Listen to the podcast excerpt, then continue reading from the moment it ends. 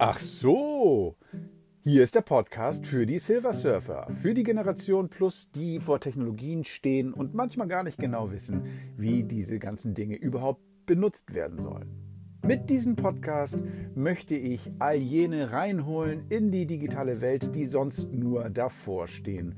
Ich möchte Technik benutzbar machen und erklären, welche Technik man am besten gar nicht anfasst. Also, herzlich willkommen bei Ach so.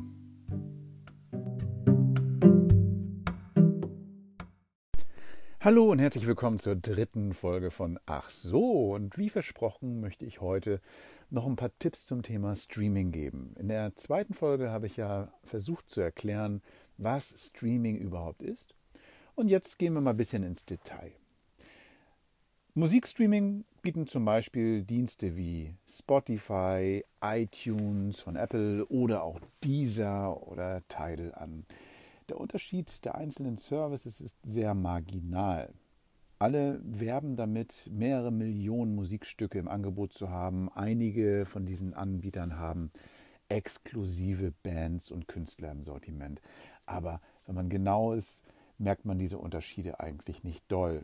Vor allen Dingen, wenn man eher Klassiker mag und ähm, Bands, die man schon jahrelang gehört hat, findet man fast bei jedem dieser Dienste seine Lieblingsmusik. Leider ist es so, dass einige dieser Anbieter, zum Beispiel Amazon Prime, ähm, keine kostenlosen Services anbietet. Man muss schon Mitglied sein und Mitglied werden. Bei Spotify kann man eine kostenlose Version nutzen. Die ist dann allerdings werbefinanziert und bietet nicht so viele Möglichkeiten wie zum Beispiel bei einer kostenpflichtigen Version. Die Abo-Modelle unterscheiden sich eigentlich kaum. Bei fast allen bekommt man für rund 10 Euro im Monat den Zugriff auf alle Musik, die dort angeboten werden. Auch Google bietet einen ähnlichen Service an für 10, da gibt es sogar noch Videos werbefrei dazu. Also, man braucht nicht Mitglied bei ganz vielen unterschiedlichen Musikdiensten zu sein, um fast alle Musik ähm, abrufen zu können. Es reicht, sich für einen Dienst zu entscheiden. Für 10 Euro im Monat kann man dann auf alles zugreifen. Darüber hinaus bieten einige Anbieter noch die Möglichkeit, dass verschiedene Familienmitglieder für ein Familienabo sozusagen diesen Account nutzen können. Spotify bietet das an, aber auch die anderen, so dass man dann, wenn man in einem Haushalt wohnt, nicht verschiedene Accounts benötigt, sondern ein Account für verschiedene Familienmitglieder nutzen kann. Das ist dann deutlich günstiger Einige Anbieter erlauben sogar bis zu sechs verschiedene Familienmitglieder. Das kann für eine Großfamilie tatsächlich eine sehr kostengünstige Variante sein.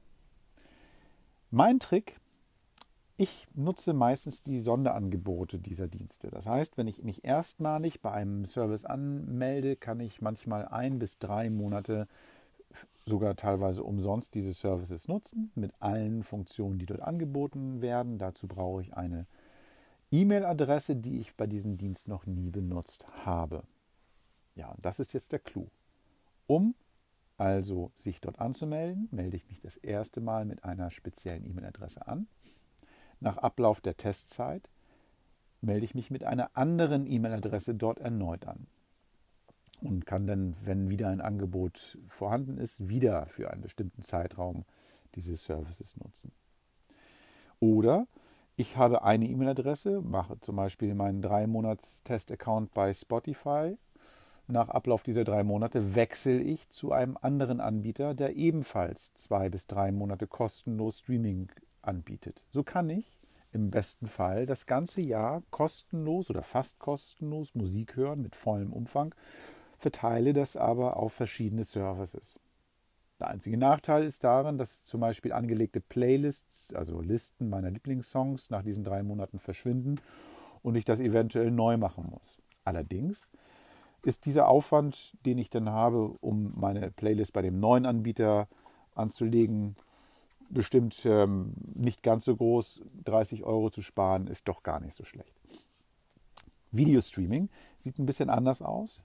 Hier haben die meisten Anbieter keinen kostenlosen Testaccount. Allerdings, Sky zum Beispiel bietet regelmäßig an, dass man ein oder zwei Monate für umsonst gucken kann, wenn man sich dort anmeldet.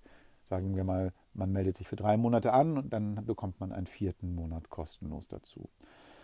Netflix, Amazon Prime, Sky, aber auch andere Dienste kosten dort auch roundabout 7 bis 12, 13, 14 Euro im Monat. Das heißt, da ist es allerdings so, dass dort exklusive Produktionen eine große Rolle spielen.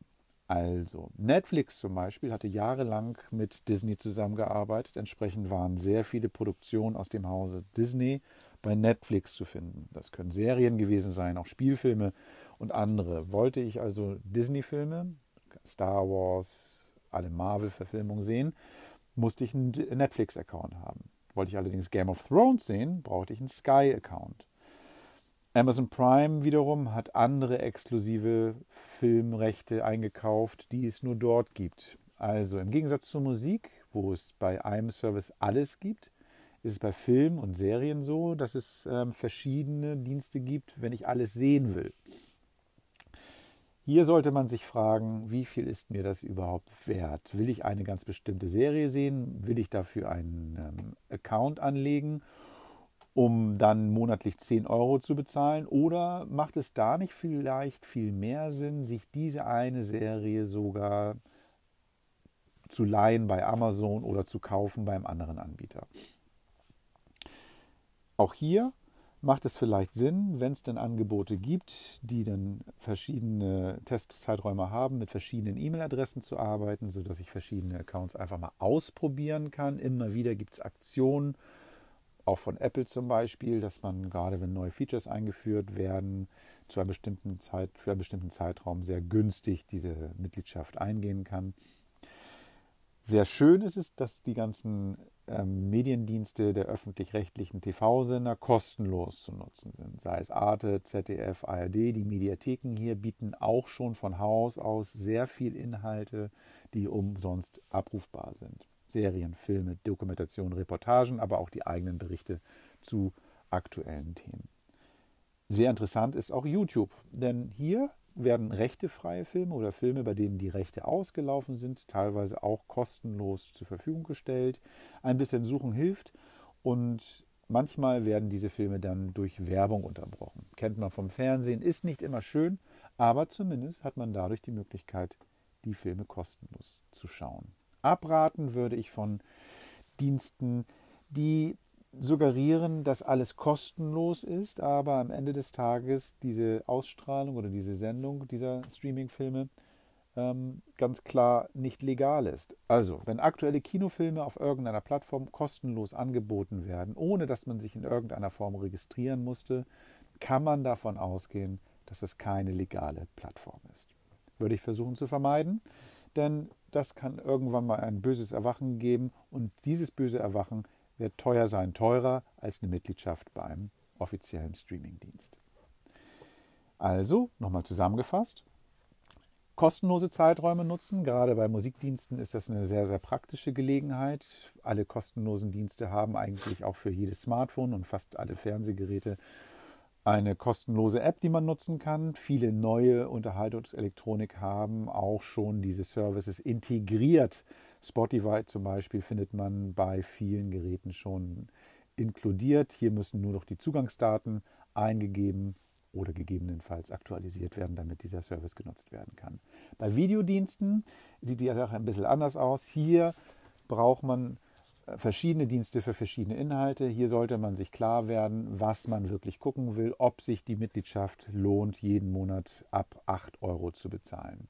Auch hier gibt die Möglichkeit zu wechseln. Auch hier empfiehlt es sich, verschiedene E-Mail-Adressen zu haben.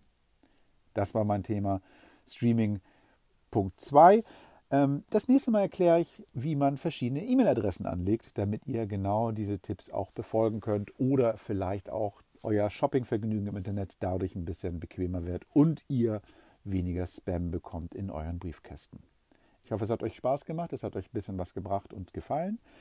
Ich hoffe, ihr habt damit noch mehr Spaß beim Streaming von Musik und Film. Und wenn es euch ein bisschen was geholfen hat, dann teilt diesen Podcast doch mit euren Freunden. Abonniert diesen Podcast, egal wo ihr ihn gefunden habt, damit ihr keine weitere Folge verpasst. Das war Ach so. Mein Name ist Gerd Blank und ich hoffe, wir hören uns bald. Bis dann.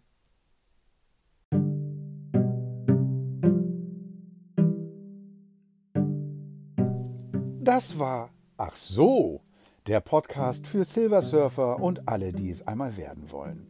Wenn euch dieser Podcast gefällt, dann teilt ihn mit euren Freunden und abonniert diesen Kanal, egal wo ihr diesen Podcast gehört habt.